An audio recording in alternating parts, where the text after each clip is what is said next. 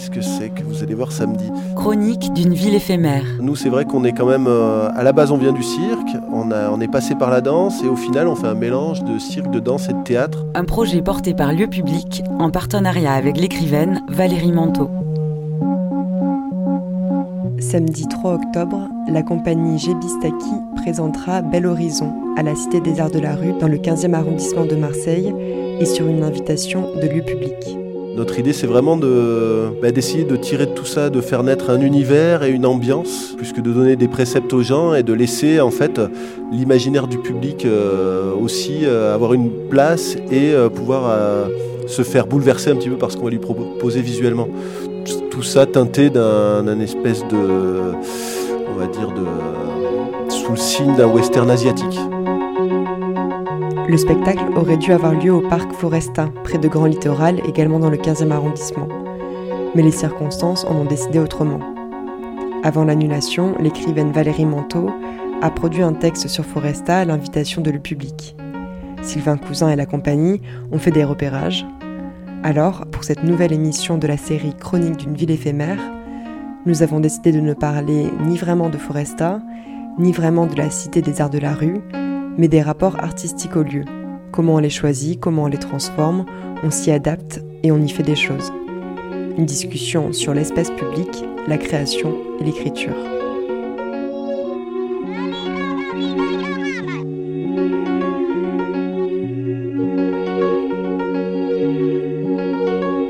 Une proposition de Radio Grenouille en coproduction avec Lieu Public.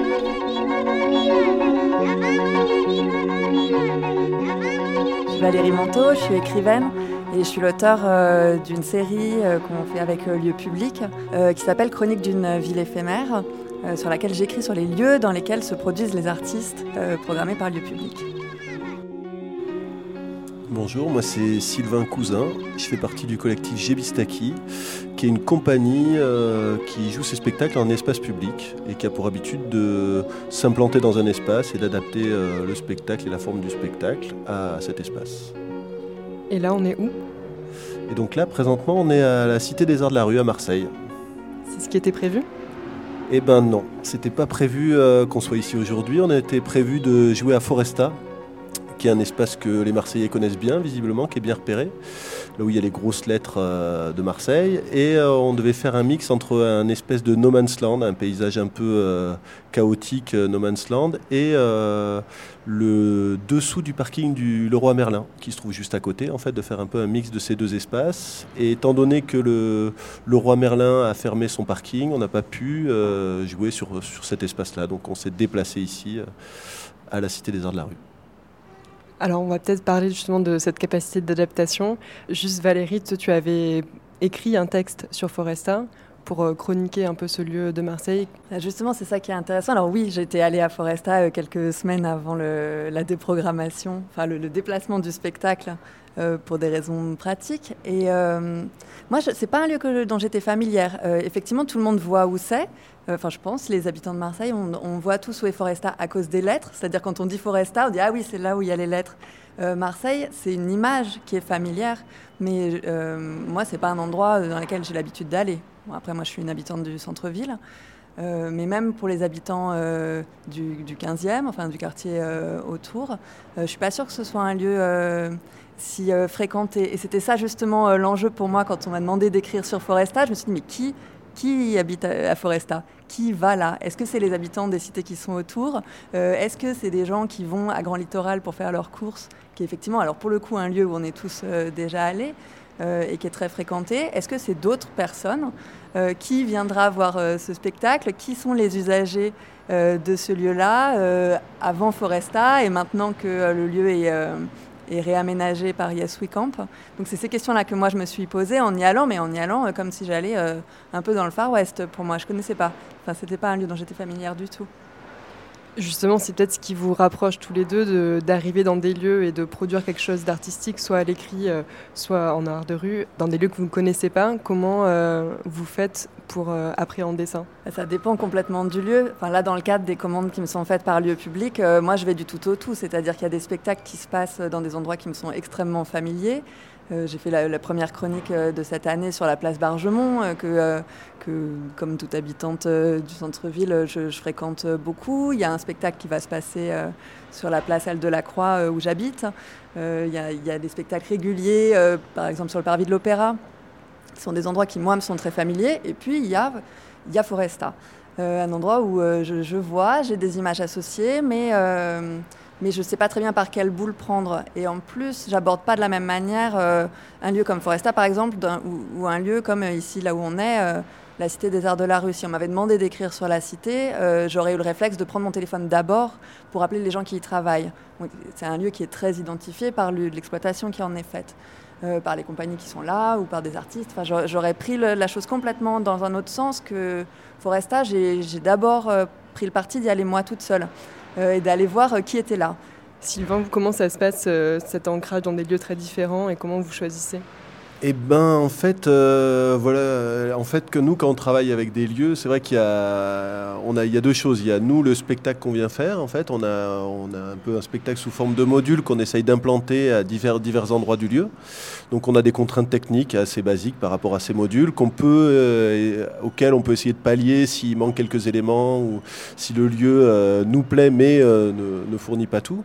Et de l'autre côté, on a toute l'esthétique du lieu et toutes ces particularités qui vont aussi euh, ce qu'on va amener à l'intérieur. Donc en fait, ça fonctionne vraiment un peu en vase communicant, un peu comme un écho, que l'un et l'autre vont s'apporter en fait. Nous, l'idéal, c'est de pouvoir euh, transformer le, un lieu qui est connu dans la tête des gens et qu'ils le redécouvrent un petit peu euh, au travers de, des images qu'ils vont avoir et qu'ils vont vivre et des sensations qu'ils vont avoir pendant le spectacle.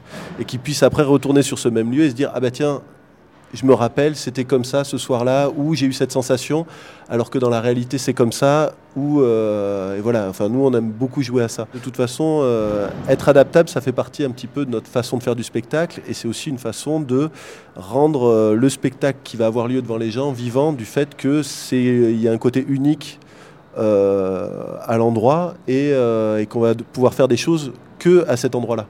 Et ce qui raconte aussi aux gens, le fait que euh, bah voilà, ça a été pensé pour cette, chose-là a été pensée pour cet endroit-là et pas pour ailleurs. Donc des fois, c'est vrai que dans, l'imaginaire des gens, ça provoque aussi des, sensations qui sont assez fortes dans la mesure où ils, vont se poser cette question-là. Comment ils en sont arrivés à faire ça là alors, et comment ils font ailleurs en fait.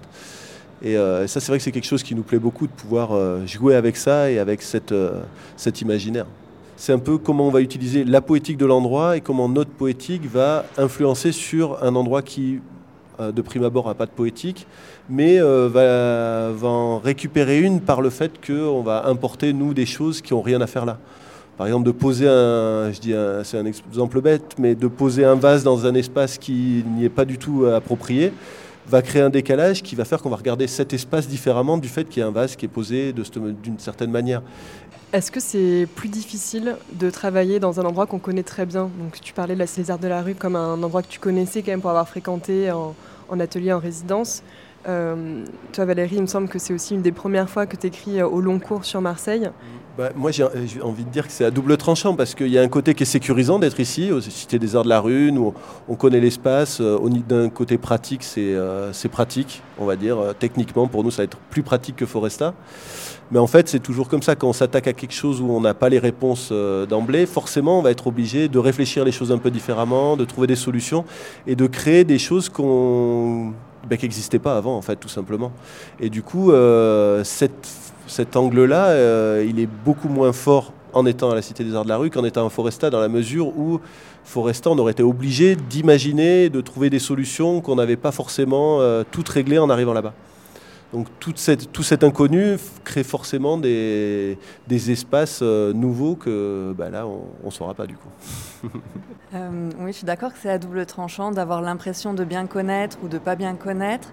Moi, c'est pas tellement ça qui me pose le plus de problèmes. J'ai l'impression que moi, je suis beaucoup plus embêtée quand c'est des, lieux sur lesquels il y a déjà beaucoup de gens qui ont écrit. Euh, où je sais que je l'ai lu d'ailleurs ou pas, mais euh, où je sais que là il y a tout un, il y a tout un patrimoine, il y a tout un héritage que, qui, dont il faut faire quelque chose quand on se met à écrire, parce que écrire, que ça soit sur Istanbul ou sur Marseille, je suis pas la première à le faire, euh, et, c'est pas très, ça me semble pas très euh, honnête vis-à-vis du lecteur d'arriver naïvement en n'ayant rien lu et pas travaillé, et en même temps, je suis pas là pour faire l'encyclopédie, euh, le vadémécum de tout ce qui s'est dit sur tel lieu. Ce qui est un peu le piège. Avec des lieux surtout que je connais bien, j'aurais tendance à moi vouloir aller plus loin en me mettant à lire plein de choses et, à me noyer peut-être un petit peu dedans.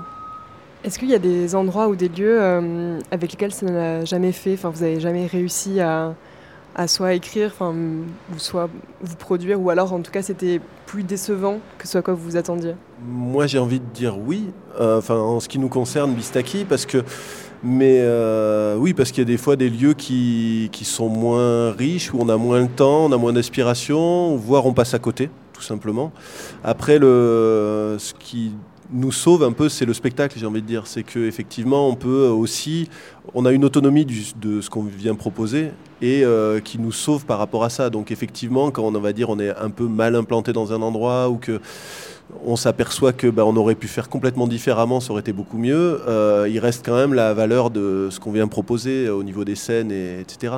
Et ça nous arrivait de faire vraiment des, on va dire, des conneries au niveau de comment on va euh, s'adresser au public pour commencer ou comment on va l'amener à déambuler et qui en fait casser la logique de, qu'on, cherchait à poser. Et au final, euh, avec un peu de recul, on se dit, bah là, en fait, c'est juste des exemples à ne pas refaire mais après, c'est comme ça aussi, nous, qu'on progresse. Disons qu'on a tout un processus de création qui, une fois que le public vient voir ce qu'on fait, ben, on continue d'être en création parce qu'on comprend comment un public il regarde ce qu'on fait, comment il se déplace dans ce qu'on fait, comment il comprend les codes qu'on pose au début pour après. Donc toute cette rythmique-là, tout ce langage-là, finalement, on est un peu obligé de l'éprouver au fur et à mesure du temps et petit à petit de, de comprendre mieux. Et disons qu'un spectacle euh, du collectif, c'est au bout de deux ans de tournée qu'on va avoir un peu vécu toutes les situations pour pouvoir dire oui, là, ce lieu-là, il faut l'aborder comme ça, c'est le plus intelligent par rapport à ce qu'on vient proposer. Mais au début, en fait, on découvre, euh, on découvre et on bah, n'est pas à l'abri de faire des conneries.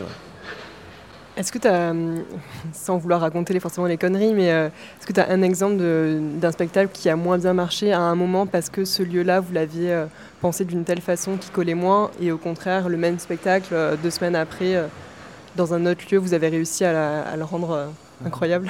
Ouais, ouais, ouais, j'en ai. Après, c'est pas souvent qu'on parle de, des, des ratés comme ça. Non, mais c'est pas, des, pas des ratés, mais justement des choses qui, qui interrogent aussi votre pratique. Et euh, bah, bah, en même temps, si, c'est des ratés. Non, mais c'est juste que euh, c'est pas forcément de ça qu'on parle en priorité. Mais euh, si, moi j'ai un exemple là, qui, me, qui est assez. assez, assez présent, c'est la fois où on a joué donc Baina, la deuxième création qu'on faisait avec le collectif. On le jouait au Aurillac en in, et euh, le problème de, notre fonctionnement, c'est que quand on sort une création, il faut qu'on fasse le repérage et qu'on décide l'endroit un an avant. Donc on avait euh, pris des décisions un an avant sans connaître euh, là où on en serait du spectacle en arrivant. Et on arrivait sur le lieu avec un peu... on arrivait du Danemark, on, avait fait une implantation qui était très particulière dans une gravière et qui nous avait obligé à redécouper le spectacle avec une scène en plus. Et quand on est arrivé à Aurillac, on, est, on, avait encore euh, ce dont on était chargé en revenant du Danemark. Et donc on a essayé de faire un peu le même découpage, de garder un peu euh, cette scène en plus, etc., dans le lieu qui n'était pas forcément évident et qui avait été repéré très longtemps avant à Aurillac. Et on s'est retrouvé à faire euh, même plusieurs représentations, parce qu'on jouait plusieurs fois d'affilée d'une manière qui n'était pas correcte par rapport à comment on aurait dû circuler dans ce lieu-là et comment on aurait euh, eu plus de force et plus d'impact au niveau de l'imaginaire du public et euh, par rapport à comment on le, recherchait.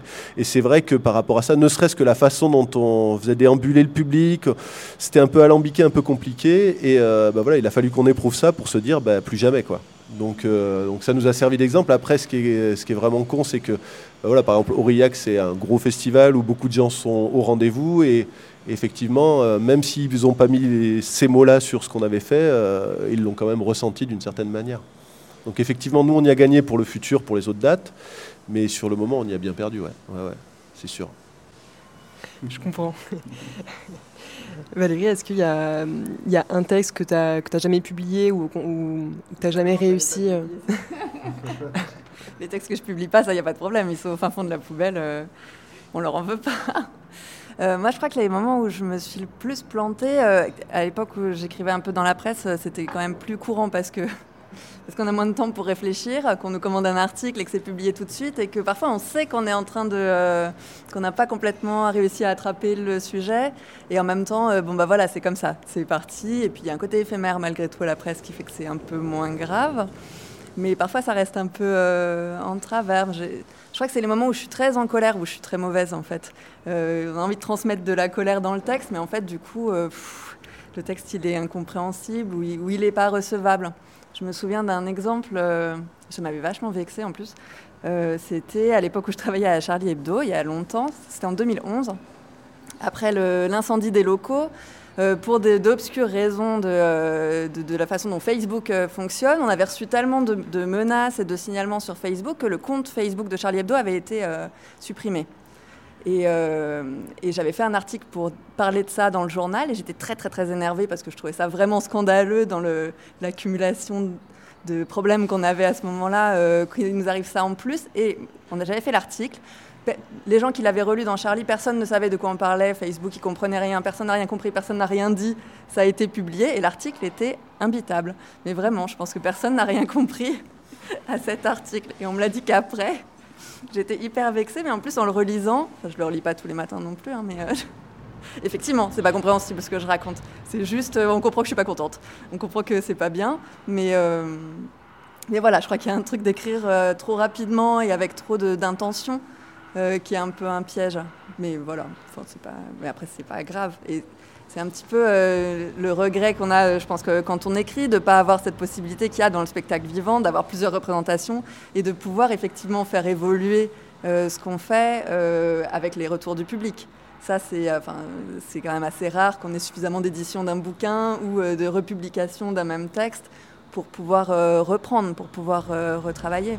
Et puis même, c'est pas forcément compris comme ça. Enfin, moi, mon deuxième bouquin qui a été beaucoup réédité, euh, je ne l'ai pas, retravaillé entre chaque édition. on republie dans, l'état dans lequel il a été euh, euh, publié parce qu'on considère que le texte est quelque chose d'un peu plus figé, qu'on n'est pas censé justement être dans le, dans le vivant, dans, dans l'écriture. Ça, c'est un peu, c'est un regret, mais ça fait partie de la différence, je pense, de, de travail.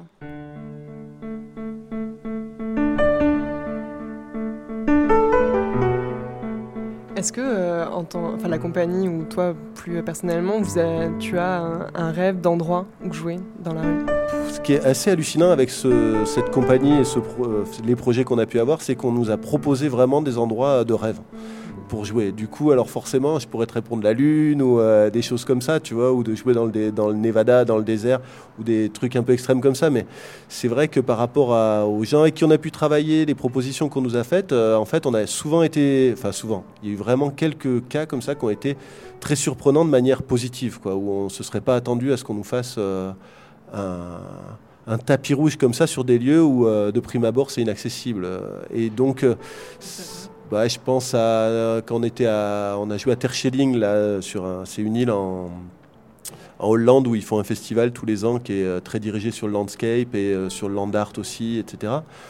On s'est retrouvé à faire un spectacle qui a transformé notre spectacle en un spectacle qui durait 4 km avec euh, Pareil, on travaillait des tuiles à l'époque, euh, on avait une quantité de tuiles, bah là, la plus grosse quantité de tuiles avec laquelle on avait joué, bah là, ils nous proposaient de faire le double. Donc tout était énorme, on a fini sur une plage avec un gradin, avec la mer dans le dos, un champ de tuiles qui... Enfin bon, c'était assez magique et inattendu pour nous, c'était difficile d'anticiper ce genre de choses, quoi. Ou en Norvège, on s'est retrouvé avec un partenaire qui nous a dit, bon ben voilà, moi j'ai une, la plus grosse papeterie du, du pays qui vient de fermer euh, il n'y a pas longtemps, j'ai les clés, c'est votre terrain de jeu, qu'est-ce que vous voulez faire? Et là, on se retrouve à aller là-bas et à imaginer toutes sortes de choses qui sont faisables finalement et qu'on a fait. Et c'est vrai que c'est juste hallucinant. Quoi. Donc après, d'imaginer plus ou mieux, pour l'instant, c'est vrai que j'ai en fait, j'ai plus envie de dire, moi j'ai juste envie de continuer d'être surpris. Et un espace comme Foresta, c'était aussi ça, c'est aussi une façon d'être dans un nouvel espace, un nouveau genre d'espace pour moi, c'est vrai que ça me rappelait un peu, c'est comme quand on va à pied au pied d'une éolienne ou dans un endroit où on n'a rien à faire. Et que d'un coup, on se dit, tiens, en fait, euh, c'est toujours un endroit que j'ai regardé de loin. Et là, d'un coup, je me retrouve euh, avec euh, à pouvoir identifier la taille des choses et un peu ce que ça me fait, mais en vrai, et pas de, derrière ma vitre de bagnole en passant à 90. Quoi. Et ouais, moi j'attends juste en fait des nouvelles surprises et des nouveaux challenges. Je crois que c'est surtout ça qui me fait vibrer là actuellement. C'est peut-être pas la meilleure période pour, pour avoir des challenges, mais quoique, si justement. En même temps, c'est une bonne période pour avoir des rêves. Ouais.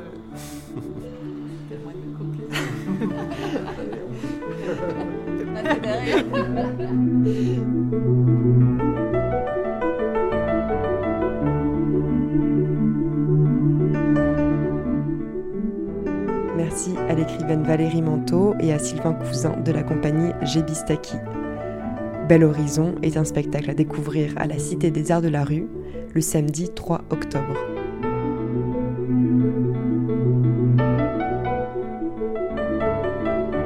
Vous pouvez lire la chronique de Valérie Manteau sur le parc Foresta sur le site de Lieu Public, lieupublic.com.